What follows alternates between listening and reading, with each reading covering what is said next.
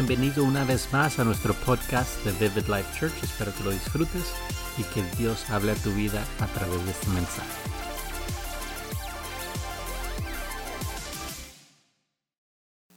Hoy quiero platicar contigo algo que es como, como que una responsabilidad mía.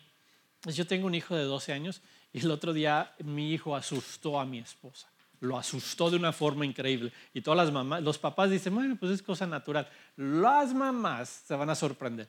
So, mi hijo le dice a mi esposa, dice, que cuando él crezca, él no sabe si va a vivir en Texas o en otro estado. Se le cae el corazón a mi esposa y mientras que yo la estaba levantando dijo, pero a lo mejor sí porque está bonito aquí. Entonces ya como que se recuperó mi esposa, dijo, así se queda en Texas. Pero yo tengo ese pendiente de que mi hijo un día se va a ir y mi esposa va a ir tras de él una ocasión estábamos en Sagu, en la universidad, hace un año, y estábamos en los, eh, en los dorms, en los dormitorios de los estudiantes, y, estaba Seth allí en la cama durmiendo, y luego son, son camitas bien pequeñas, ¿verdad? Y luego yo estaba dormido en la otra cama, y luego este, mi esposa va y se duerme con mi hijo, y dije, Señor, si yo no empiezo a orar, este será el futuro de mi hijo, en la universidad y durmiendo con su mamá, porque mi esposa quiere seguirlo por donde quiera. Y yo sé que tiene 12 años 12 años y pronto vamos a tener que empezar a platicar con respecto a la universidad y todo eso. Y lo tenemos que preparar, como que darle una cajita de herramienta para que cuando un día se vaya, sepamos que está bien, bien equipado. Esa es mi tarea como padre, asegurarme que ese niño que yo amo esté bien equipado. Y como creyentes también tenemos que equiparnos. Tenemos que nosotros a confiar de que ustedes están como congregación bien equipados que saben lo que significa caminar en Cristo. Y una de las cosas que a veces hablamos como muy a la ligera es en cuanto a la esperanza. Y la esperanza es una de esas herramientas que Dios nos ha dado para que cuando vayamos allá al mundo, cuando salgamos a la comunidad, cuando vayamos de misiones o vayamos a visitar a, a nuestros familiares, tengamos esperanza.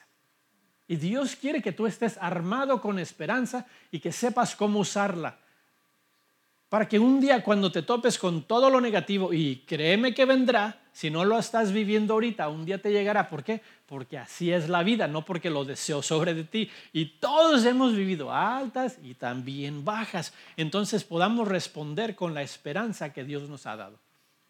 Y si no estás bien, bien armado en esa esperanza, un viento tan ligero te puede tumbar. Un viento tan ligero puede tumbarte. Yo no sé si te has notado, pero hace unos días, esta semana, yo llegué aquí a, la iglesia y empecé a mirar rótulos que estaban literalmente caídos. Y si tú vas a la vuelta de la esquina, no sé si ya lo repararon, pero hay uno que está literalmente caído. Y, y, te vas por la avenida acá y hay otros cuantos por allá. El viento tumba cosas. El viento tumba gente. Y si tú estás bien afirmado en lo que es la esperanza, en la esperanza correcta, no la muchacha esperanza que antes conocías en la escuela, en la esperanza que Dios te da, entonces no hay nada ni nadie que te pueda mover.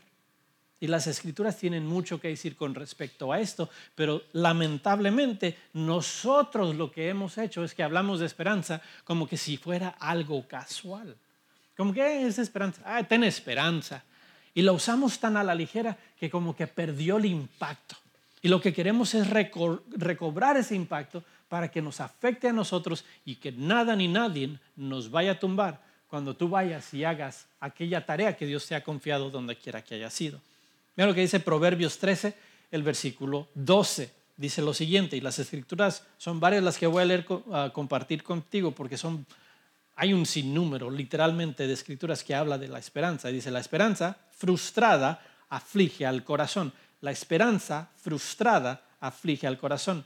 El deseo, ah, el deseo cumplido es un árbol de vida. En otras palabras, lo que te está diciendo esa escritura es que cuando hay frustración, cuando hay confusión, cuando no tienes una esperanza bien dirigida en la dirección correcta, va a frustrar tu corazón. Vas a, vas a sentir como que no tienes rumbo, como que no hay no hay propósito, como que no tienes, eh, como que estás viviendo en automático, ¿sí me entiendes? Y todos hemos vivido tiempos como esos. Salmo 119, versículo 114, dice lo siguiente, tú eres mi escondite y mi escudo, en tu palabra he puesto mi esperanza. En tu palabra he puesto mi esperanza. ¿Qué es lo que te está diciendo esa escritura? Te está diciendo lo siguiente, que tú tienes la opción, tú tienes la autoridad de colocar tu esperanza en lo que tú quieras. Vas a poner tu esperanza en la bolsa de valores. No tiene nada malo tener una inversión en la bolsa de valores. Hazlo, si lo puedes hacer, hazlo, pero no pongas tu esperanza en ella. No pongas tu esperanza en tu 401k. No ponga, porque créeme que eso cambia al instante. Y los que han perdido dinero dicen, se fueron como 3 mil dólares de la noche a la mañana. Sí, porque, porque es inestable. No es natural esa cosa. No pongas tu esperanza en algo. Muchos hemos puesto nuestra esperanza en alguien. En un patrón que nos prometió tal ascenso y de repente se va y te quedaste sin ascenso. En, en alguna relación, en, un, en nuestro matrimonio, nuestro matrimonio no es para que pongamos nuestra esperanza en Él, es para que nuestro matrimonio ponga nuestra esperanza en Cristo. Tú tienes la opción en dónde dirigir tu esperanza. En esta escritura, el salmista te está diciendo, yo estoy dispuesto a poner mi esperanza en esto que me protege, en tu verdad. Elegimos. So, no te confundas cuando alguien te diga, ¿tienes esperanza? Y tú le respondas, no, no, ahorita no tengo si tienes esperanza si escoges tenerla en la dirección correcta. Tú puedes estar en la peor de las tormentas de tu vida, pero en ese instante, y créeme, yo las he vivido también, yo sé que tan difícil es, pero créeme que todos nosotros tenemos la opción de decir, pero yo decido poner mi esperanza en algo que no se mueve, en algo que es sólido, en algo que tiene nombre y se llama Jesucristo. En vez de poner nuestra esperanza en nuestras circunstancias externas. Efesios 4, versículo, versículo dije, me salió bien mal eso. Si quieres abrir tu teléfono, versículo 4 al 6, Efesios 4. Hay un solo cuerpo y un solo espíritu, así como también fueron llamados a una sola esperanza. Como congregación, tú y yo hemos sido llamados a una sola esperanza digamos a lo mejor, ¿cuál es la visión de la iglesia? Yo te puedo decir, la visión de la iglesia es ver gente que ama más a Dios y que está impactando al mundo.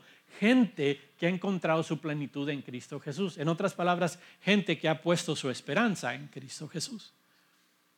Y tú y yo tendremos a lo mejor un objetivo todos los días como congregación de aprender juntos, de reunirnos, de acompañarnos en esta jornada de vida, pero nuestra esperanza es la misma nuestra esperanza es de que tenemos vida eterna en Cristo Jesús y que no hay nada ni nadie que pueda venir a robarnos esa eternidad con Él, porque Él nos la ha dado si tan solo ponemos nuestra confianza en Él.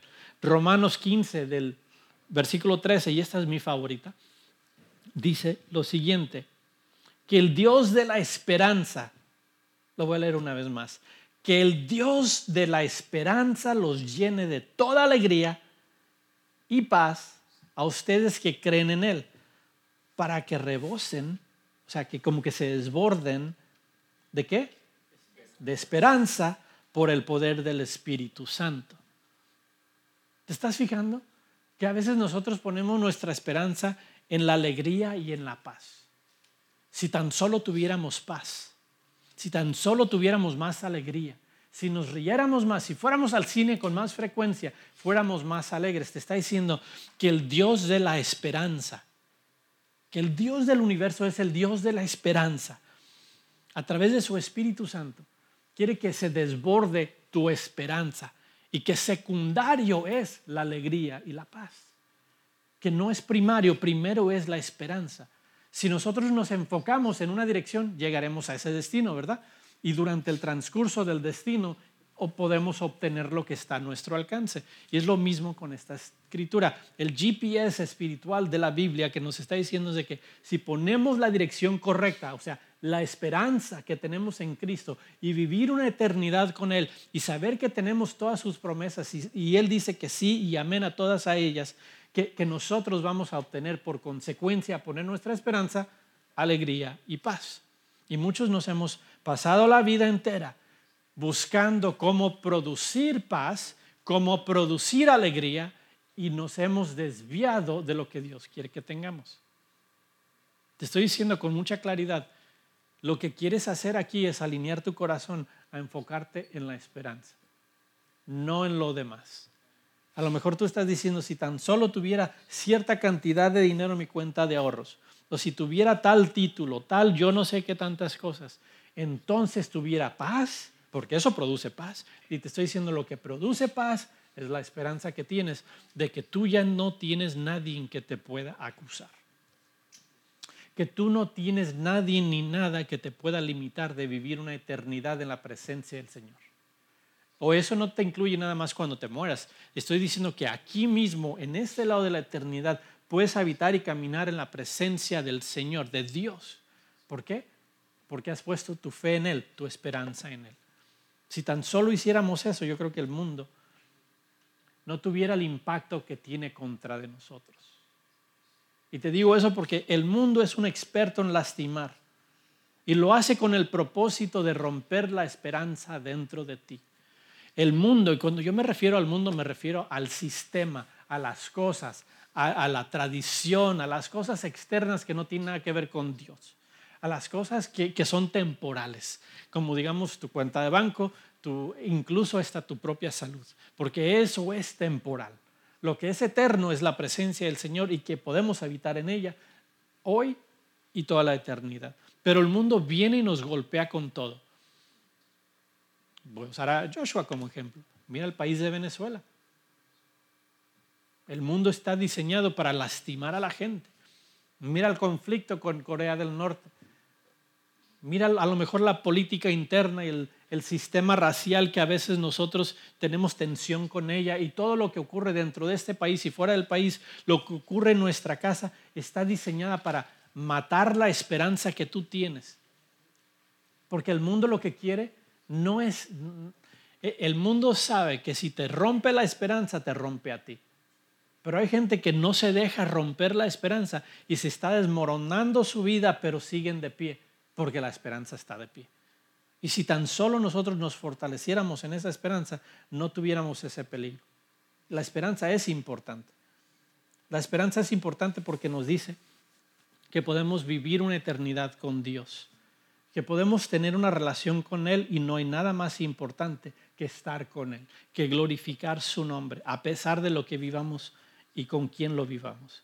Mirna hizo mención de uno de estos ministros, uno de estos pastores, y en este caso, él es un adorador. Él, su, ministerio principal es de cantarle al Señor y ahorita está sufriendo una temporada horrible. Y cuando yo vi también ese video y miré este hombre, que yo lo vi en persona hace año y medio a lo mejor que fue, y ahora lo veo en video que está súper delgadito, y digo, y está en la plataforma y todavía apuntando a la gente, a la presencia del Señor. O sea, no hay nada más importante que rendirle gloria a Él en tus altas y en tus bajas. Pero el instante que perdemos nuestro compás, o sea, nuestra esperanza, empezamos a refugiarnos en cosas que son temporales, en cosas que no tienen sentido y nunca nos defenderán. Nunca nos van a venir a defender los billetes que tenemos en la cuenta de banco. Lo que van a hacer es simplemente irse con otro amo.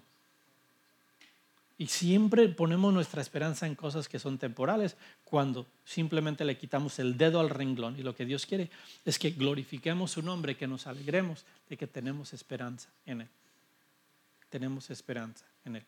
Quiero compartir algo contigo porque yo creo que si tenemos esperanza nos da motivo para vivir, si tenemos esperanza nos da, eh, y la esperanza es la salvación, quiero que sepas. La esperanza de la salvación, el hecho de que antes no podías tener una vida eterna con Él, pero ahora a través del sacrificio de Jesús, porque tenemos esa esperanza que si Él resucitó, yo también voy a resucitar y tener una presencia con el Señor por todo el resto de la eternidad, entonces puedo caminar aunque sean las cosas difíciles. So, quiero compartir una historia. Está un joven que, que en, mi, en mi juzgar o a lo mejor en, en mi ver de la situación, yo creo que no tenía esperanza.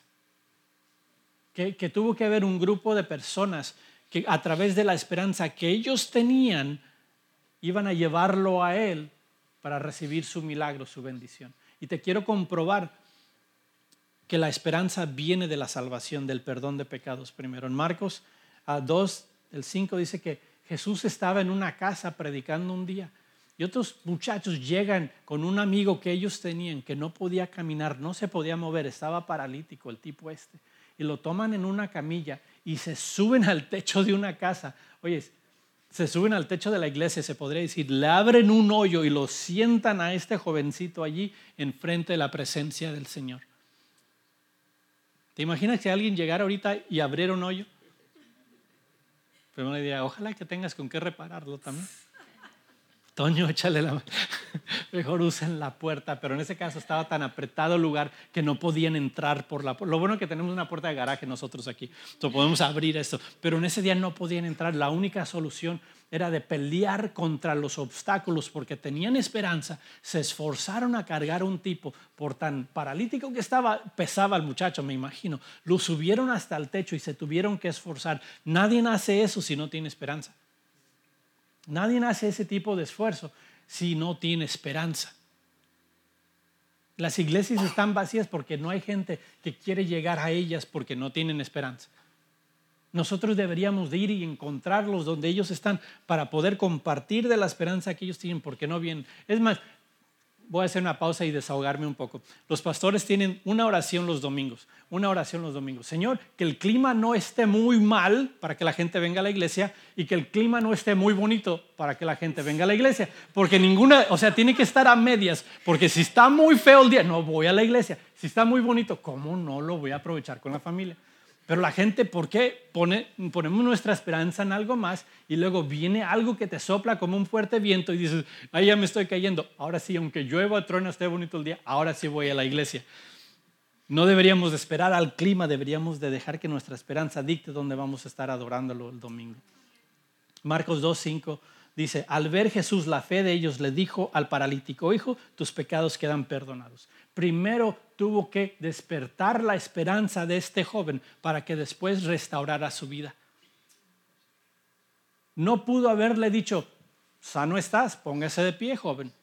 Lo que hizo Jesús eh, lo pudo haber hecho, obviamente, pero lo que quiso hacer es llevar el orden y decir, en un momento, aguántame un ratito, detente un segundo, pero en un momento, cuando tú sientas lo que voy a depositar en ti, eso mismo te va a hacer que te levantes. Y lo primero que hizo es perdonarle los pecados. En otras palabras, le trajo salvación a su vida.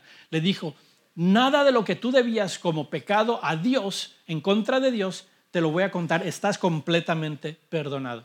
Obviamente los religiosos que estaban en ese lugar se enojaron. Se enojaron porque sentían que eso era blasfemia. ¿Cómo es que eso iba a llevar a cabo a través de este tipo que estaba enseñando?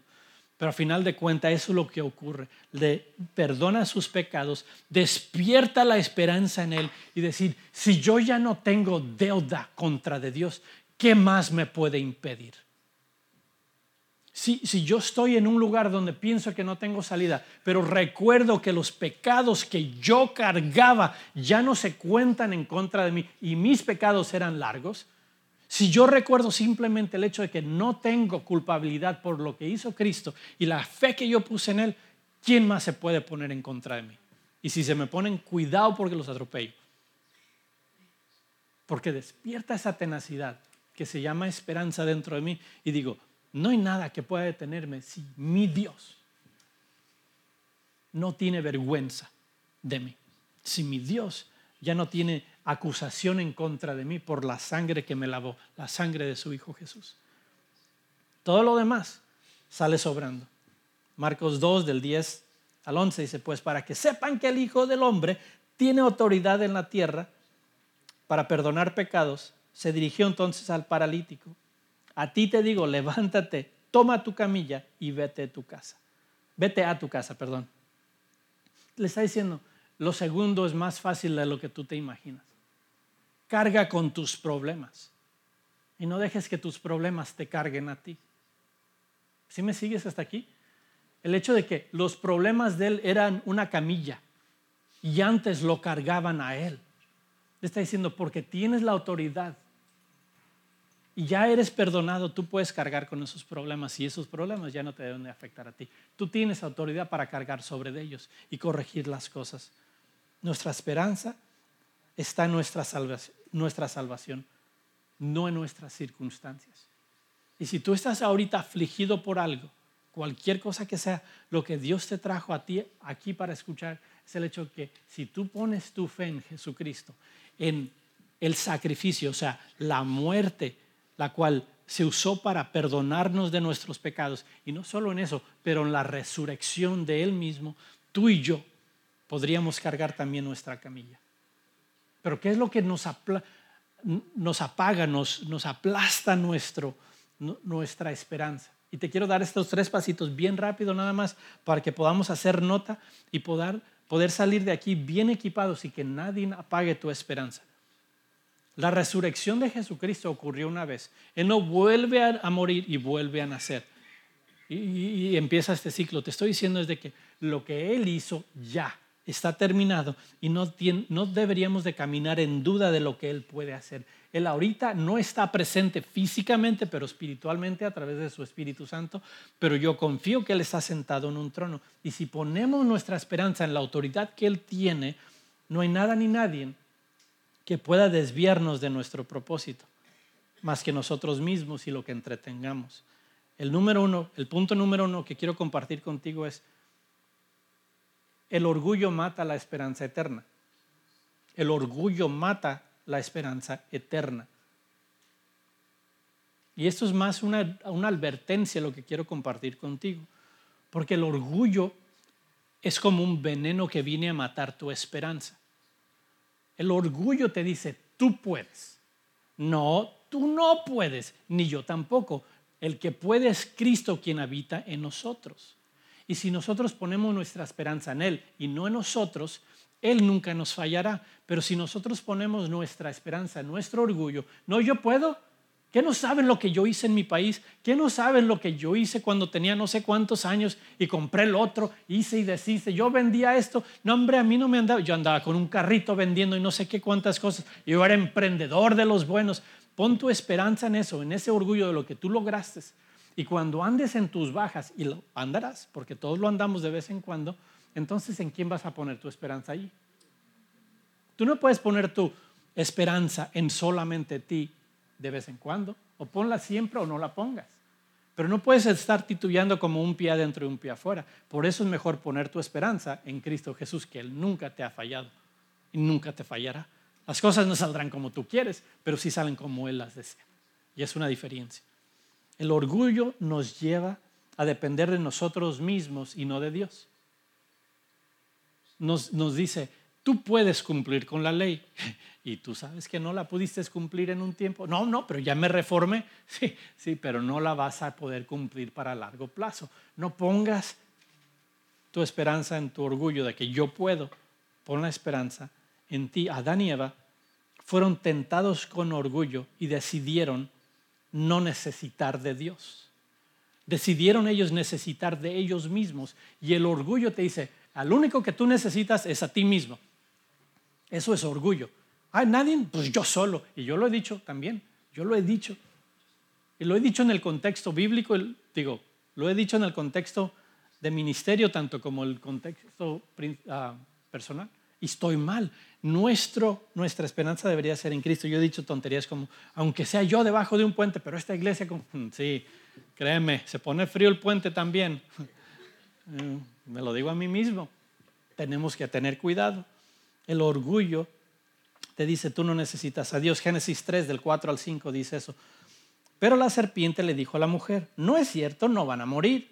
Dios sabe muy bien que cuando coman de ese árbol, se les abrirán los ojos y llegarán a ser como Dios. En otras palabras, ¿vas a necesitar de Dios para el resto de tu vida? ¿Vas a vivir dependiente de este Dios que viene y va en el jardín? Mejor depende de ti mismo, tú siempre estás presente. Ay, pero es que no siento la presencia del Señor ahorita. Mejor voy a depender de mí. Y eso fue lo que hicieron. Ah, se mira muy atractiva el fruto ese y la manzana, no es manzana, no dice que era manzana, pero yo me imagino que es una manzana por las fotografías que miramos en las escuelas bíblicas de niños, ¿verdad? Pero miras el fruto, ah, qué bien atractivo, me conviene, no tengo que esperar a que venga Dios y me acompañe, porque dice la palabra que Dios no estaba allí en ese momento. Dios estaba en el jardín, pero no estaba allí en ese momento, porque después llegó el Señor y le dijo, ¿dónde están? Estos estaban ya escondidos detrás de un arbusto, ¿verdad que sí? Entonces, en ese momento, lo que ellos están diciendo, el problema llegó a mi casa, el bill llegó a mi casa, la enfermedad, quizás a lo mejor el conflicto, yo voy a confiar más en mí que en el Señor. Y lo que ellos hicieron es que tomaron del fruto porque, porque se creyeron la mentira del diablo. Lo mismo que hizo caer al diablo, al enemigo, de la presencia del Señor en el cielo a la tierra, fue lo mismo que él usó en contra de Adán y Eva. Y él sigue usando ese mismo orgullo en contra de nosotros para que nos desapartemos del Señor. Si tú te desapartas del Señor, lo que va a ocurrir, viene un viento y te va a tumbar. No dejes que las mentiras del orgullo vengan y habiten en tu, en tu casa. El orgullo está diseñado para hacerte caer. Es tarde o temprano, a lo mejor se ven muy bien unos, pero los miras en público, pero caen porque caen. No, perdón, caemos porque caemos. Me incluyo allí. Muchos de nosotros tenemos orgullo porque es la forma que escondemos nuestra autodeficiencia, ah, a nuestro autoestima bajo, lo escondemos a través del orgullo y es una forma de protección. Deja que el Señor sea tu escudo, deja que, que Dios venga a defenderte, no uses el orgullo para defender. Los perritos de estos chihuahuenses así están como, te los metes a una bolsa. Ni dos tacos salen de ese. O sea, sorry, alguien va a mandar un correo. Yo no como perros. Perritos chihuahuenses son los más bravos. Y gritan, digo, ¿por qué? ¿Sabes por qué? Porque están tratando de aumentar algo para esconder algo diferente. Están diciéndole al perro grande o a la persona que miran de una estatura de seis pies o algo, no te metas conmigo porque ladro fuerte y estoy haciendo este ruido para que te remuevas de mí. Lo que tú haces también con el orgullo es lo mismo. Te sientes intimidado con alguien y ¿qué haces? Saca la chamarra más bonita que está en el closet. No llegamos a la iglesia sin antes pasar por el car wash, ¿ok? No digas que no, pero es lo que hacemos. Perfumamos todo para que cuando la persona, la cual sentimos un poco de intimidad hacia ella, nos vea, no se siente tan, tan feo, ¿verdad? Porque, y ten cuidado, porque eso está diciéndote que te estás escondiendo bajo lo que tú puedes hacer y no lo que Dios puede hacer por ti. Dios te puede defender y la humildad te exalta, la humildad te exalta, tu orgullo te tumba, la humildad te exalta, el orgullo te tumba, el orgullo te hace caer, el orgullo te hace caer, caer perdón, y eso me lleva al punto número dos. Ten cuidado de no habitar en tu derrota. Ten cuidado de no habitar en tu derrota. Y muchos hemos hecho el lugar de nuestra derrota nuestra residencia. Nuestra residencia. Y quizás el orgullo te hizo caer. A mí me ha hecho caer. A todos nos ha hecho caer de una forma o en otra. Pero no hagas ese lugar tu residencia. No dejes que el orgullo o, el contratiempo o el mal cálculo, X cosa, te deje en un lugar y que de allí digas, es que ya soy esto. Yo soy lo que ellos dicen que yo soy. No te dejes poner una etiqueta por tu fracaso. Tu fracaso es una oportunidad para aprender, pero no es un lugar para que habites. Y si has caído y si estás en esa temporada de tu vida donde dices, ah, I just give up, ya me rindo, te tengo que decir, allí tú no tienes que estar.